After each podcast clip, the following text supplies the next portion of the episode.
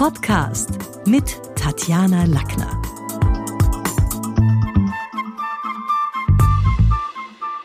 In dieser Folge geht's musikalisch zu. Viele Philharmonikerinnen gibt es nicht. Sie ist eine der wenigen. Herzlich willkommen im Talk mit Tatjana, Karin Bonelli. Vielen Dank. Jetzt stell dich unseren Hörern und Hörerinnen mal selber vor. Was hast du alles gemacht, Karin? Ja, mein Name ist Karin Bonelli. Ich bin geboren in Oberösterreich, in Christkirchen und ich bin jetzt seit 2012 Flötistin bei den Wiener Philharmonikern. Also immer noch sind weniger als 10 Prozent Frauen beim Wiener Traditionsorchester anzutreffen.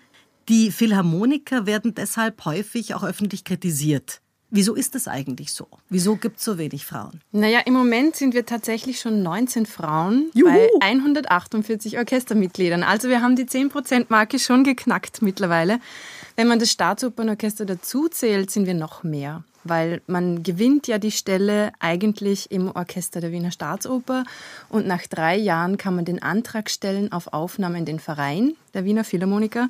Also sind wir tatsächlich im Staatsopernorchester noch mehr. Wir haben jetzt sogar schon die große Garderobe bekommen, also wir verdrängen die wow, Männer langsam. Okay. Genau. Aber was war der Grund? Ist es eher, weil, weil eben früher nur Männer da waren? Ich glaube, es gab ja dann ein Jahr, weißt du das auswendig, ab wann die Frauen dazu ja. kommen durften? 1997 wurde die erste Frau in den Verein aufgenommen. Und jetzt ist das natürlich ein Prozess, der einfach Zeit braucht. Also immer, wenn jemand in Pension geht oder aus dem Orchester ausscheidet, wird eine Stelle ausgeschrieben. Und, und es stimmt, es muss erst jemand gehen, damit jemand nachbesetzt werden genau, kann. Genau, richtig. Die Stellenanzahl bleibt immer gleich. Familienplanungstechnisch ist es was, wo wahrscheinlich die Männer verlässlicher wären, von wegen Ausfallszeiten und Co. Oder geht es als Frau auch? Hast du da jetzt schon Erfahrungen bei Kolleginnen? Ja, es geht als Frau auch, aber es ist natürlich eine Herausforderung, gerade in unserem Orchester, wo wir so viel auf Reisen sind. Das ist auch, glaube ich, mit ein Grund, warum sich tatsächlich augenscheinlich weniger Frauen bewerben bei uns als in anderen Orchestern. Okay, okay. Lass uns doch mal hinter die Kulissen deines sehr, also wie ich finde, sehr ungewöhnlichen Berufes blicken. Wie sieht das Leben als Philharmonikerin aus? Was darfst du jetzt auch vertraglich? Was musst du? Wozu bist du auch vertraglich verpflichtet? Darfst du Fallschirmspringen gehen oder darfst du das alles nicht? Wie ist es? Wie schaut dein Leben aus? Ich dürfte sicher Fallschirmspringen gehen, aber das ist jetzt nicht was, womit ich gern meine Zeit verbringe. es ist in jedem Fall ein sehr erfülltes, aber auch ausgefülltes Leben, würde ich sagen, weil wir auf so vielen Ebenen jonglieren quasi. Also ein Alltag bei uns findet quasi nicht statt. Es gibt Tage, wo wir vormittags Opernprobe haben, nachmittags Philharmonische Probe und dann noch eine Abendvorstellung in der Oper. Dann gibt es Tage, wo wir unter Anführungszeichen nur ein Konzert haben. Dann sind wir wieder vier Wochen auf Tournee. Also es ist ein wahnsinnig flexibles Leben, ähm, das nie langweilig wird. Das, das nie langweilig Vorteil. wird, wo es aber dann wahrscheinlich auch, wenn man in der ganzen Welt daheim ist, gar nicht so leicht ist, Freundschaften zu halten, zu pflegen, Beziehungen. Also irgendwie, das ist, stelle ich mir vor, die andere Seite auch gar nicht so leicht. Das ist natürlich eine Herausforderung und man verbringt auch als Kollegen wahnsinnig viel Zeit miteinander. Also die meisten meiner Freundinnen, meiner besten Freundinnen sind im Orchester. Das okay, okay. Was darf die erste Flötistin, was der zweiten verwehrt ist? Man hat ja, da hört er immer erste Geige, zweite Geige, erste Flötistin. Was hast denn das? Naja, verwehrt ist in diesem Fall vielleicht nicht ganz das richtige Wort. Es sind einfach zwei verschiedene Anforderungsprofile. Also die erste Flöte ist äh, dafür verantwortlich, den Holzbläsersatz zu führen. Oft hat natürlich mehr Solopartien in den meisten Stücken. Die zweite Flöte hat mehr die Aufgabe, die Harmonie auszufüllen in der oberen Mittellage, sich einzufügen in den Klang und hat vielleicht weniger Soli auf der Flöte, aber wir müssen auf zwei Instrumenten fit sein, wir zweiten Flötisten, Flötistinnen, weil wir auch die Piccolo-Flöte bedienen müssen. Und das ist ein sehr spezielles Instrument, das eigentlich immer hörbar ist und auch viele Solopartien hat. Gerade beim Neujahrskonzert ist es immer sehr gut hörbar. Also da muss man auf zwei Instrumenten fit sein sind einfach zwei verschiedene Jobs quasi. Heißt aber auch, du musst wirklich beide Instrumente immer noch täglich üben oder ist das irgendwann mal gegessen? Naja, täglich ist so eine Sache. Üben ist überhaupt etwas, was sehr dienstplanabhängig ist. Also das kommt immer darauf an, wie viel Zeit ich auch habe, mich vorzubereiten neben den Diensten. Aber ja, die müssen ständig präsent sein, diese beiden. Es gibt dann auch noch andere Nebeninstrumente wie Altflöte, Bassflöte, aber die kommen weniger vor. Und du kannst, wie viel Flöten kannst du flöten? also jetzt ad hoc sicher Piccolo-Flöte, dann die C-Flöte, Altflöte, Bassflöte. Alles andere bräuchte sicher Zeit. Querflöte. Ja, alles Querflöten. Alles Querflöten. Aber das heißt, du kannst bei dem, wo jetzt die meisten von uns irgendwann begonnen haben, bei der Kindergarten, Blockflöte, da, also bist du genauso firm und alt sowieso, hast du gesagt. Also was wäre jetzt ein Sprung, wo man sagt, das wäre ein Job Enlargement, flötentechnisch oder instrumenttechnisch? Naja, Blockflöte, das ist wieder ein ganz anderes Instrument. Also das habe ich auch gelernt als Kind, aber das ist eine ganz eigene Sparte. Das ist nichts, was ich bedienen kann. Ähm, ansonsten ja, bin ich Querflötistin und, und im Orchester äh, braucht man das umfangreichste Repertoire und, und die umfangreichsten Skills vielleicht von allen weil das ist ja bei den. Instrumentalmusikern anders als bei den Sängern, die irgendwann das Fach wechseln, wenn man dann mhm. älter wird und die Stimme nicht mehr so hoch und so weiter. Ihr bleibt bei eurem Instrument. Man wechselt da nicht irgendwann und sagt, jetzt habe ich keine Lust mehr darauf. Ich gehe auf was anderes und es bleibt. Im. Prinzip bleibt es. Man hat ja ein sehr langes Studium auf diesem Instrument hinter sich und dann einfach irgendwann zu wechseln und zu sagen, ich mache jetzt was, ein anderes Instrument, funktioniert in dem Sinn nicht. Gibt es so eine, eine viel besprochene Rivalität zwischen, zwischen Geigern und Bläsern, ähnlich den Köchen und den Kellnern und Hund und Katz und so weiter. Und wodurch äußert sich das? Warum sagt man da immer, das ist so eine ja, da, da gibt es einen Unterschied. Was ist der Punkt? Hm. Angeblich gibt es diese Rivalität. Ja, gibt ja viele Witze darüber, aber also in meinem persönlichen Leben spielt das überhaupt keine Rolle. Einige meiner besten Freundinnen sind Geigerinnen, Harfenistinnen, also von ganz anderen Instrumentengruppen. Aber wo rührt's her? Woher kommt so dieser Funke Wahrheit auch? Ist es die, der, der, der Kampf um die obere Melodie? Ist es so die, die führende Tonlage? Was ist es? Ich weiß nicht. Ich denke einfach, dass gewisse Persönlichkeitsstrukturen oder Charaktereigenschaften uns zu gewissen Instrumenten vielleicht ziehen. Mhm. Und daher gibt es einfach vielleicht so eine Art Persönlichkeitsstruktur von Streichern und Persönlichkeitsstruktur von Bläsern, aber ich, ich sehe das sehr individuell in meinem Leben. Deine Eltern sind beide Flötisten, ebenso dein Bruder und dein Onkel, also Musik ist dir ganz klar in die Wiege gelegt. Aber jetzt sag mal, Karin, wollten wir nicht alle anders werden als die altvorderen Fossile und ganz was Eigenes machen? ja, das stimmt. Also mein Onkel, der leider letzten Monat verstorben ist, hat mit diesem ganzen Flötenwahnsinn in der Familie begonnen und das hat sich so durchgezogen bis zu mir. Aber jeder in der Familie hat diese Beziehung zum Instrument und zur Musik anders ausgelebt. Also mein Onkel war Professor an der damals noch am Bruckner Konservatorium in Linz, jetzt ist es die Bruckner Uni. Mein Vater war dann lange Landesmusikschuldirektor in Oberösterreich und hat dann auch an der Bruckner Uni unterrichtet. Mein Bruder ist mittlerweile künstlerischer Leiter vom Bruckner Orchester in Linz und meine Mutter war Musikschullehrerin, die ist jetzt gerade in Pension. Und bei mir ist es eben das Orchester geworden. Also hat jeder irgendwie auch Und du magst jetzt Bruckner Zugang. nicht, Edge. Doch, ich liebe Bruckner. Ich bin Oberösterreicher. Okay, Natürlich. Also das heißt, das ist schon was, was mit einem was macht. Also das ist schon auch was, wo man sagt, okay, wenn die Musik so ein Thema ist, das macht mit einer Familie schon auch was. Ja, natürlich. Wenn man immer in diesem in diesem Dunstkreis quasi lebt, immer diese Musik um sich herum hat, dann denke ich, entweder man geht in die Richtung, dass man es wirklich liebt von ganzem Herzen oder eben genau das Gegenteil. Das gibt es auch manchmal bei Musikern, Kindern, die dann wirklich was ganz anderes wollen. machen wollen. Okay. Ja. Aber genau das, also wenn das Instrument das Leben bestimmt und natürlich auch das Einkommen, wie wäre das jetzt, wenn du einen Partner kennenlernst, der sagt, du bitte, ganz ehrlich, also ich meine, privat sei du gerne Philharmonikerin, aber es interessiert mich gar nicht, weil ich stehe auf ganz was anderes. Oder auch irgendwann mein Kind, das jetzt mit der Querflöte ja gar nichts anfangen kann, aber letztlich dort kommt die Einnahmequelle der Mama her. Wie geht's dir da? Weil das ist ja schon eine Frage von Respekt, Wertschätzung und ein großer Teil von dir. Ja, also ich bin sehr offen. Ich sage jetzt nicht, also ich muss nur von Musikern umgeben sein. Ganz im Gegenteil, ich finde das total bereichernd, auch mit Menschen aus ganz anderen Gebieten zu sprechen, sich auszutauschen. Aber natürlich, wenn jetzt jemand kommt und sagt, du, Flöte geht gar nicht, dann ist das so, wie wenn er sagt, du, ich mag keine dunklen Haare. Also es gehört einfach zu mir. Es ist einfach ein Teil meines Lebens und somit steht es auch nicht zur Debatte, das irgendwo wegzulassen. Aber ja, auch meine Kinder würde ich niemals zur Flöte drillen, auf keinen Fall. Da würde ich eher den gleichen Weg gehen wie meine Mutter, die schon immer gemeint hat, naja, magst nicht mehr was anderes machen. Muss es jetzt schon wieder Flöte sein? Aber wenn der Herzenswunsch da ist, natürlich.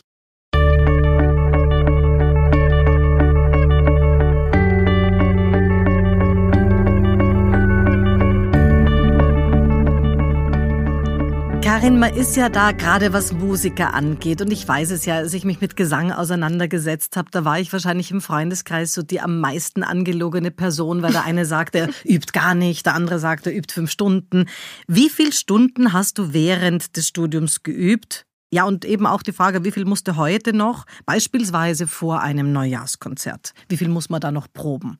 Und wie viel hast du im Studium geübt? Also bei mir war das sehr unterschiedlich. Am Beginn des Studiums habe ich mich so an diese inoffizielle Richtlinie gehalten, du musst fünf, sechs Stunden üben. Echt? Und irgendwann habe ich gemerkt, für mich funktioniert das persönlich eigentlich nicht so gut. Also ich kann so nicht meine Bestleistung erreichen.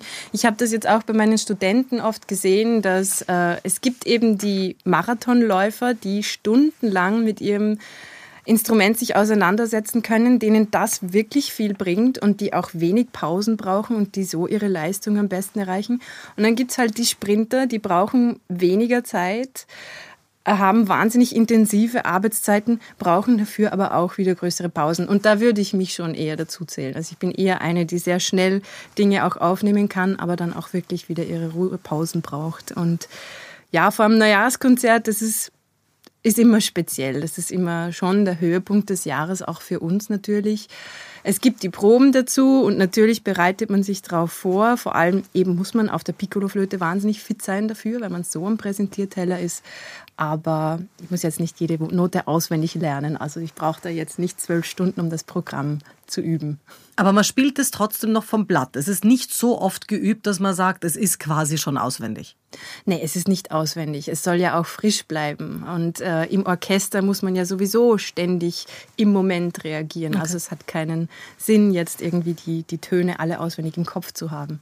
Stichwort deine Studenten. Du gibst selber auch Unterricht. Wie stelle ich mir jetzt in Zeiten, äh, ja, wenn wir da zurückdenken an, an Lockdowns, wie stelle ich mir eine Distance Learning Stunde mit der Flöte und mit dir vor? Ja, das ist ehrlich gesagt gerade in unserem Feld sehr unbefriedigend, ganz ehrlich, weil die Musik einfach von der physischen und geistigen Präsenz im Raum lebt und das jetzt über Online-Dienste, so gut sie mittlerweile ausgestattet sind, zu machen, ist wirklich schwierig. Vor allem auf dem Instrument wie der Flöte wo die hohen Frequenzen oft rausgefiltert werden mhm. aus diesen, in diesen Plattformen, ist es sehr schwierig. Deswegen habe ich für mich jetzt einfach diesen Modus gefunden, dass die Studenten mir Aufnahmen schicken. Von, Mit der Sprachnachricht vom Handy, vom Smartphone? Ja, oder auch von einem guten Aufnahmegerät. Manche sind da ganz gut ausgestattet und ich schicke dann mit einer Voicemail oder auch mit einer Aufnahme ein Feedback zurück. Das heißt, du kannst es auch machen, wenn du nur die Musik und den Spielenden hörst. Du musst gar nicht sehen, ob da jetzt die Haltung falsch ist, was da jetzt physisch korrigiert werden muss, weil das fällt ja dann weg. Ja, das fällt in dem Fall weg.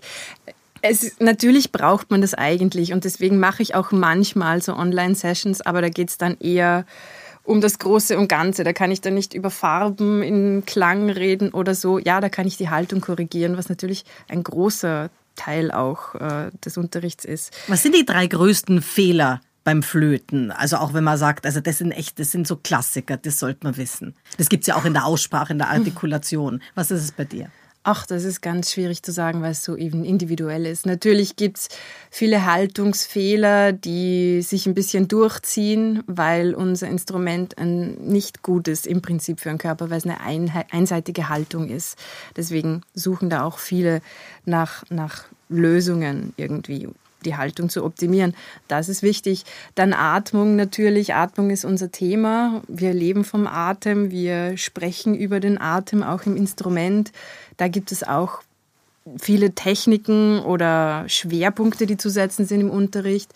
Und dann ist es natürlich die eigene Kreativität und den eigenen Weg zu finden, irgendwie eine eigene Sprache, seine Musik zu transportieren. Das wären jetzt die ist auch immer spannend, Punkte. wenn das Musiker sagen. Also da stehen die Noten auf dem Plattel, man spielt sie irgendwie mit der ja, physiognomischen Ausrichtung, die man halt hat, und dann soll dazwischen ganz viel Kreativität passieren. Das ist doch in Wahrheit schon vorgegeben. Es ist ja schon ein Malen nach Zahlen.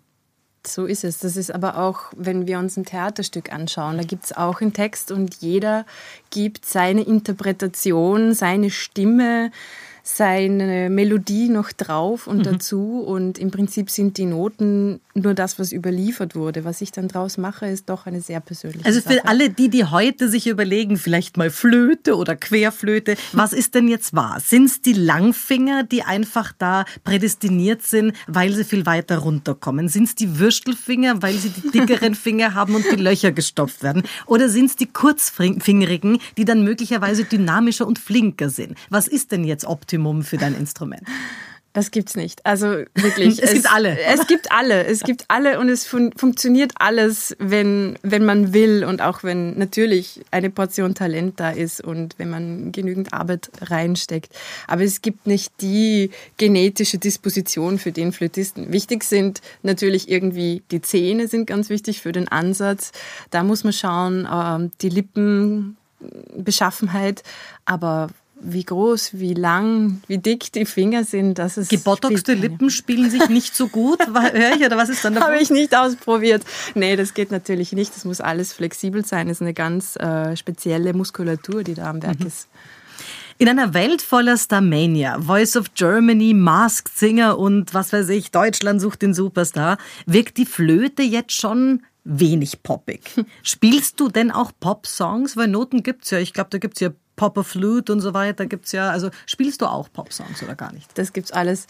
Ähm, nein, ich habe das in der Musikschule habe ich sowas sehr, sehr gern gespielt. Das hat mir wahnsinnigen Spaß gemacht immer. Aber jetzt in meinem heutigen Berufsleben ist das, spielt das keine Rolle und findet es auch keinen Platz. Also ich höre privat kaum klassische Musik, das muss ich sagen. Also da bin ich wirklich, da will ich den Kopf mal wo ganz anders hin. Was hörst du? Also womit kann man dir Freude Ach, machen? Das ist wirklich durch die Bank, was mir gefällt, von Pop, Rock, Jazz, Funk, Soul, da ist alles dabei, eine bunte Mischung. Alles, was mich irgendwie mal für kurze Zeit auch in eine andere Welt katapultiert, weil die klassische, die habe ich quasi 24 Stunden um mich. Und es wird dich auch nicht interessieren, wie wir jetzt, ich weiß nicht, wie, wie diese berühmten Geiger, die dann irgendwie das mit Pop und Elektro verbinden, also in einer Solistengeschichte, das wäre es auch nicht gewesen. Nein, das ist nicht meine Welt. Mhm. Nein. Okay.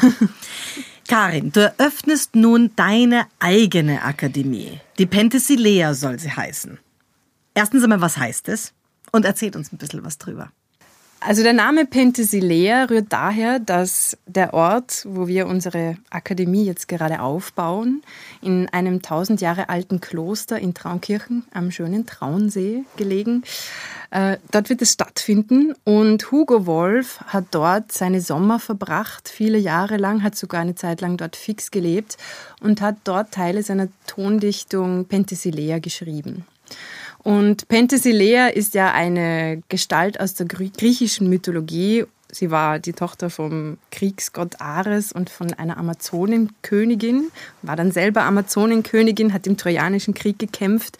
Also steht für uns so als Symbol von Mut und Stärke auch. Eigenschaften, die man absolut braucht, um sich so einer Situation zu stellen. Und was wir dort machen, ist eine Akademie aufzubauen, ganz spezifisch für Flötenstudenten und Studentinnen, die sich Probespielen in naher Zukunft stellen wollen. Weil das ist eine sehr spezifische Situation, die vergleichbar ist mit Leistungen im Spitzensport, wo man wirklich vier Minuten Zeit hat, um sein absolutes Potenzial zu zeigen und überzeugen muss vor einer Fachjury das birgt natürlich viele Stressfaktoren. Und wir haben uns überlegt, wir sehen auch bei den Studenten, dass sie auf der Suche sind nach gewissen Lösungen. Und ich bin auf der Uni ja zuständig für dieses Fach Orchesterliteratur an der Universität für Musik und Darstellende Kunst in Wien. Und deswegen haben wir ein Team aufgestellt aus einer Mentaltrainerin, einem Körpertherapeuten. Wir haben auch interessante Vorträge aus Medizin und Wissenschaft dort. Und das Ganze soll abgerundet werden mit einem Übungsprobespiel mit einer sehr hochkarätigen Jury. Das heißt, ich verstehe es richtig. Also nicht jemand, der jetzt gerade beginnt, Flöte zu spielen, sondern der tendenziell schon am Fertigwerden ist, wo dann auch schon der Blick, in welches Orchester äh, könnte ich denn aufgenommen werden, wo tut sich was, sich für diesen Sprung fit macht. Der kommt zu euch und lässt sich dann, wie lange dauert dann so ein, ja, so, so, ein, so ein Kurs, so ein Workshop, wie lange dauert das? Genau, also das ist für Studierende ab 18 Jahren, die wirklich schon am Sprung sind ins Orchester, deren größter Wunsch es ist, eine Orchesterstelle zu ergattern, weil so viele gibt es ja nicht. Das Ganze dauert acht Tage, also von 28. August bis 5. September. Und da haben wir ein richtiges quasi Bootcamp aufgebaut, wo wir richtig intensiv arbeiten. Und das macht ja den Rest des Jahres. Das ist ja der beste Job der, der Welt. Also ich meine, du machst da eine Woche und was, was passiert sonst? Das ist also es ist einfach eine Meisterklasse, nicht im klassischen Sinn eben, weil wir so spezifisch arbeiten. Mhm. Aber wir machen nicht nur diese Ausbildung innerhalb dieser Woche, sondern es finden auch Kammermusikkonzerte statt mit ausgezeichneten internationalen Künstlern. Und ich habe die Bilder gesehen. Also das ist ein unglaublich ehrwürdiges und wunderschönes Ambiente. Ihr plant da auch, wie du sagst, öffentliche Konzerte. Ich glaube sowohl in der Pfarrkirche als auch im, im Saal, der eben diese, ja, tausend Jahre alt ist. Ähm, warum, wenn dort Hugo Wolf gewandelt ist, warum gilt der in der Musikliteratur immer als so ein schwieriger? Was ist so der Nimbus, der Hugo Wolf umgibt? Was, was war bei dem speziell? Das werden sicherlich nicht alle Hörerinnen und Hörer wissen. Hugo Wolf war hauptsächlich eine sehr spezielle Persönlichkeit. Also er ist ja dann schließlich hier in Wien am Google-Hupf, wie man heute sagt, also in der Irrenanstalt geendet. Sehr tragisch, ein sehr tragisches, kurzes Leben. Und außergewöhnlich war auch, wie er seine Musik geschaffen hat. Also er beschreibt das selber so als richtige Ausbrüche, wo plötzlich von oben die Inspiration kommt und er bringt innerhalb von kürzester Zeit unglaublich viel Musik aufs Blatt und unglaublich geniale Musik aufs Blatt. Sein Schwerpunkt liegt natürlich in der Liedkomposition und ja, auch in Traunkirchen hat er sehr schwierige psychische Zustände, schwierige Phasen, aber hat dort auch wahnsinnig viel Musik geschrieben in dieser Zeit. Auch für dich relevant in der Flötenliteratur, also auch dort. Er ist wirklich quasi der klassische Liedkomponist. Mhm. Er hat schon Orchesterwerke geschrieben, eben wie zum Beispiel Penthesilea, mhm. aber richtig durchgesetzt in der Literatur hat er sich mit Liedkompositionen. Und Gesang ist ja etwas, was mit der Flöte ganz eng verwoben ist.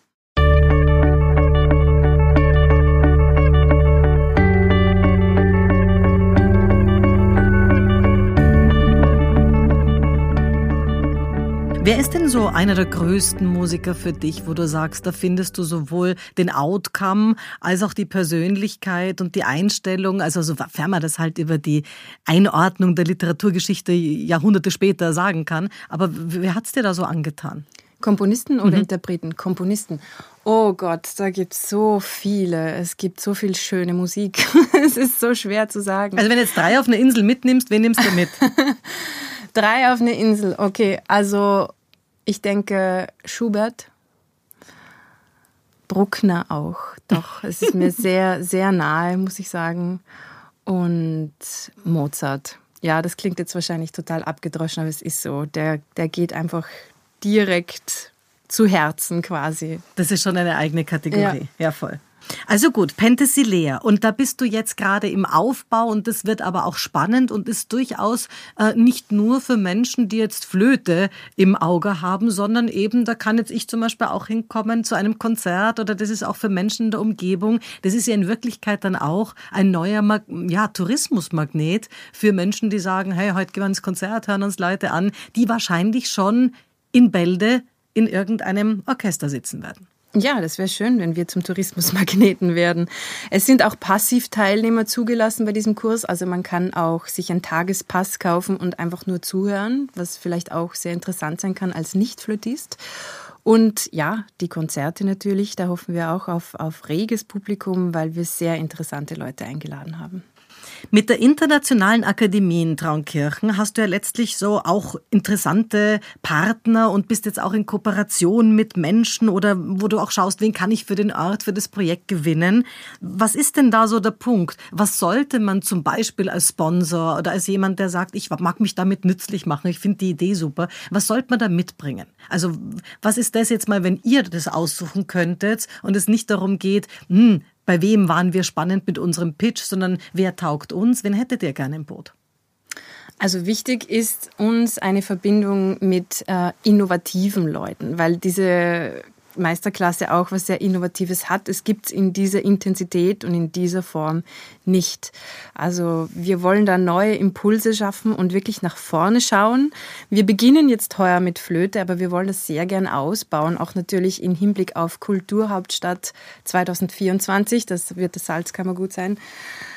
Äh, da haben wir im Blick, wirklich weiterzuwachsen. Und insofern brauchen wir Leute, die unsere Vision teilen, eben junge Nachwuchsförderung wirklich auf ein neues Level zu bringen und auch neue Ideen und kreative Leute brauchen. Und das wahrscheinlich auch auf Englisch, weil ich bin davon überzeugt, viele deiner Studenten sind da jetzt nicht unbedingt alle in Oberösterreich, Wien und Umgebung ansässig, weil da gibt es ganz bestimmt viele aus dem Ausland, die ja letztlich von der Uni auch kommen. Das ist richtig, das wird natürlich international ausgeschrieben, ja.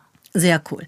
Für die Musikliebhaber unter unseren Hörern und Hörerinnen, wir kriegen ja immer gesagt, dass die Wiener Philharmoniker einen ganz speziellen eigenen Klang haben. Wenn du es jetzt mal so ein paar Orchester rauspickst in der Welt und mit Berlin vergleichst oder keine Ahnung, wen es da alle gibt, was ist das, was ein Orchester ausmacht, was es auch irgendwie beschreibt, was den Unterschied macht? Ich glaube, es ist ganz viel die Rolle, die das Orchester spielt. Also in unserem Fall ist es eben das Besondere, dass wir sowohl Opernorchester sind als auch Konzertorchester.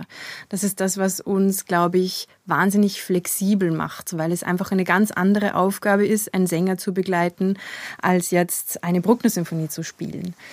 Und andere Orchester sind total spezialisiert, wie zum Beispiel, ich würde sagen, die Berliner Philharmoniker, wirklich das große symphonische Repertoire jeden Tag zu spielen. Und da gibt es auch außergewöhnliche Solisten und da sind vor allem die Solistenleistungen das Herausragende. Ja?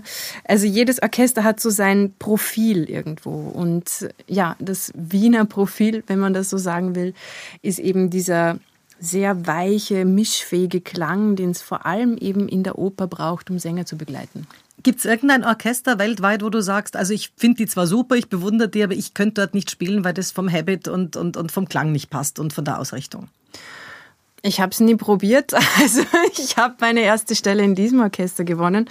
Aber ich könnte mir vorstellen, dass meine Klangvorstellung oder meine Art zu spielen jetzt vielleicht in manchen amerikanischen Orchestern beispielsweise doch einfach eine ganz andere Welt ist. Weil, was ist da anders? Es ist sehr schwer zu beschreiben. Es ist einfach eine andere Klangvorstellung. Es ist eine andere Vorstellung. Weil Bigger Than Life sind die auch dort so. Also die Amerikaner sind ja meistens Bigger Than Life. Also ist das auch in eurer ernsten Musik so, in der E-Musik? Ja, auf gewisse Weise schon. Also gerade wenn man sich so Blechbläsersätze anhört oder so, das hat schon was viel mh, mm, Gewaltigeres mhm. manchmal. Und das sagt man auch bei Dirigenten. Man sagt ja auch, dass da jeder Dirigent seinem Orchester und auch den Sängern natürlich was anderes abverlangt. Also ich kann mich erinnern, bei Karajan hat man immer gesagt, der schlägt die Sänger und der hört nur aufs Orchester und Hanonkur wurde anders beurteilt und, und jetzt irgendwie Muti in der Situation des Neujahrskonzerts. Kannst du da mal so ein bisschen was, was einbringen? Was ist denn der Unterschied zwischen wie der das Stabal hält oder der? ja, das ist irgendwie etwas, was nicht ganz in Worte zu fassen ist. Es geht da mehr wirklich um auch wenn es esoterisch vielleicht klingt, aber so ein Austausch von Energie. Das Orchester fühlt einfach sofort, welche Persönlichkeit da vorne steht. Und ich glaube, die Energie, die ein Dirigent reingibt ins Orchester, die kommt wieder zu ihm zurück. Und das ist das, was den großen Unterschied macht eben. Hast du jemals unter einer Dirigentin gespielt? Ja, natürlich, ja. Echt? Ja. Aber das gab es noch nie beim Neujahrskonzert, oder? Beim Neujahrskonzert gab es das bisher noch nicht, nein. Aber durchaus setzen sich jetzt die Frauen immer mehr durch, ja. Und ist es anders, wenn man sagt Männer, Frauen, also von der Energie spricht? Müsste die männliche Betrachtung der musikalischen Welt eine andere sein als die weibliche? Bestimmt gibt es da irgendwo Unterschiede, aber wie gesagt, man reagiert auf die Persönlichkeit da vorne und nicht auf das Geschlecht desjenigen, der da vorne steht. Ich denke, das ist wirklich eine, eine Art von Energie. Es gibt Frauen, die mit einer unglaublichen Power da vorne stehen und, und Gewaltiges aus dem Orchester rausholen. Und dann gibt es Frauen, die vielleicht sensibler musizieren, aber das Gleiche könnte ich jetzt über Ihre männlichen Kollegen sagen. Okay, okay. Karin, es war super, dass du heute da warst. Wir haben meinen Ausflug in die E-Musik gemacht. Vielen, vielen Dank. Dankeschön, hat mich gefreut. Das war's für heute. Besuchen Sie mich doch in der Schule des Sprechens in Wien. Auf Facebook, LinkedIn, Xing, unter sprechen.com oder auf meinem Blog sprechen.com/blog.